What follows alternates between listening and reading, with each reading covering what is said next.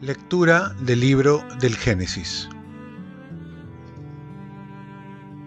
Dios bendijo a Noé y a sus hijos diciéndoles, Sean fecundos, multiplíquense y llenen la tierra. Todos los animales de la tierra y todas las aves del cielo les temerán y respetarán. Todos los reptiles del suelo y todos los peces del mar están a su disposición.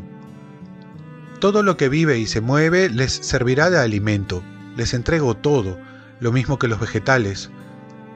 Pero no coman carne con sangre que es su vida Pediré cuentas de su sangre, que es su vida, y se las pediré a cualquier animal, y al hombre le pediré cuentas de la vida de su hermano. Si uno derrama la sangre de un hombre, por otro hombre será su sangre derramada, porque Dios hizo al hombre a su imagen. Ustedes por su parte sean fecundos, multiplíquense, llenen la tierra y domínenla. Dios dijo a Noé y a sus hijos, yo establezco mi alianza con ustedes y con sus descendientes, con todos los animales que les acompañan, aves, ganado y fieras, con todos los que salieron del arca y ahora viven en la tierra. Establezco mi alianza con ustedes. El diluvio no volverá a destruir la vida. No habrá otro diluvio que devaste la tierra. Y Dios añadió, Esta es la señal de la alianza que establezco con ustedes y con todo lo que vive con ustedes. Para todas las generaciones pondré mi arco en el cielo como señal de mi alianza con la tierra.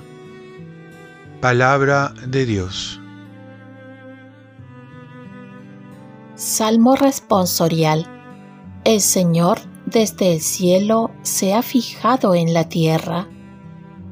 Los paganos temerán tu nombre, los reyes del mundo tu gloria cuando el Señor reconstruya Sión y aparezca en su gloria y se vuelva a las súplicas de los indefensos y no desprecie sus peticiones.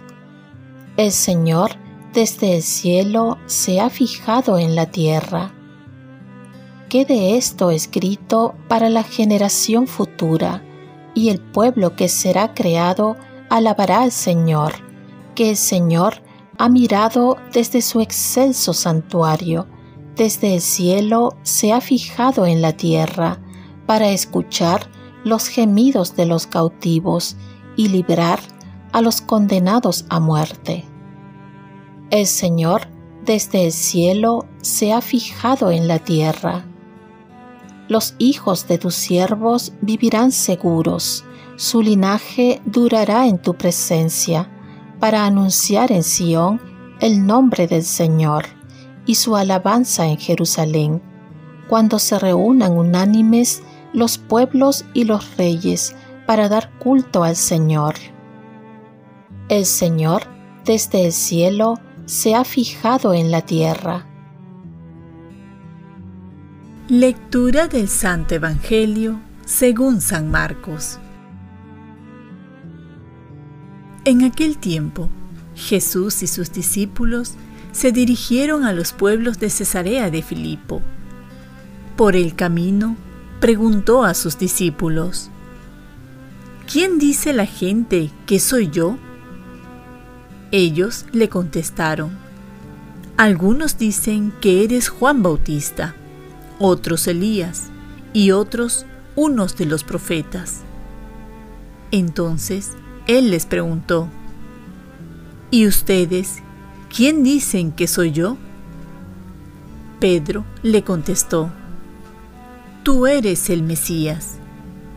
Jesús les ordenó que no hablaran a nadie sobre eso y empezó a instruirlos. El Hijo del Hombre tiene que padecer mucho, tiene que ser condenado por los ancianos, sumos sacerdotes y escribas ser ejecutado y resucitar a los tres días. Se lo explicaba con toda claridad. Entonces, Pedro lo llevó aparte y se puso a increparlo. Jesús se volvió y de cara a los discípulos increpó a Pedro. Quítate de mi vista, Satanás. Tú piensas como los hombres, no como Dios. Palabra del Señor. Paz y bien. ¿Realmente quién es Jesús para mí? El Evangelio nos muestra dos maneras de conocer a Jesús.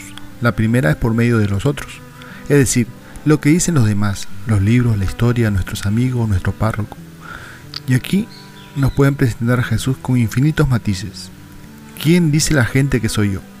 La segunda manera es la del conocimiento personal, lo que nos manda la experiencia, aunque o sin que hayamos escuchado de él. ¿Y ustedes qué dicen que soy yo?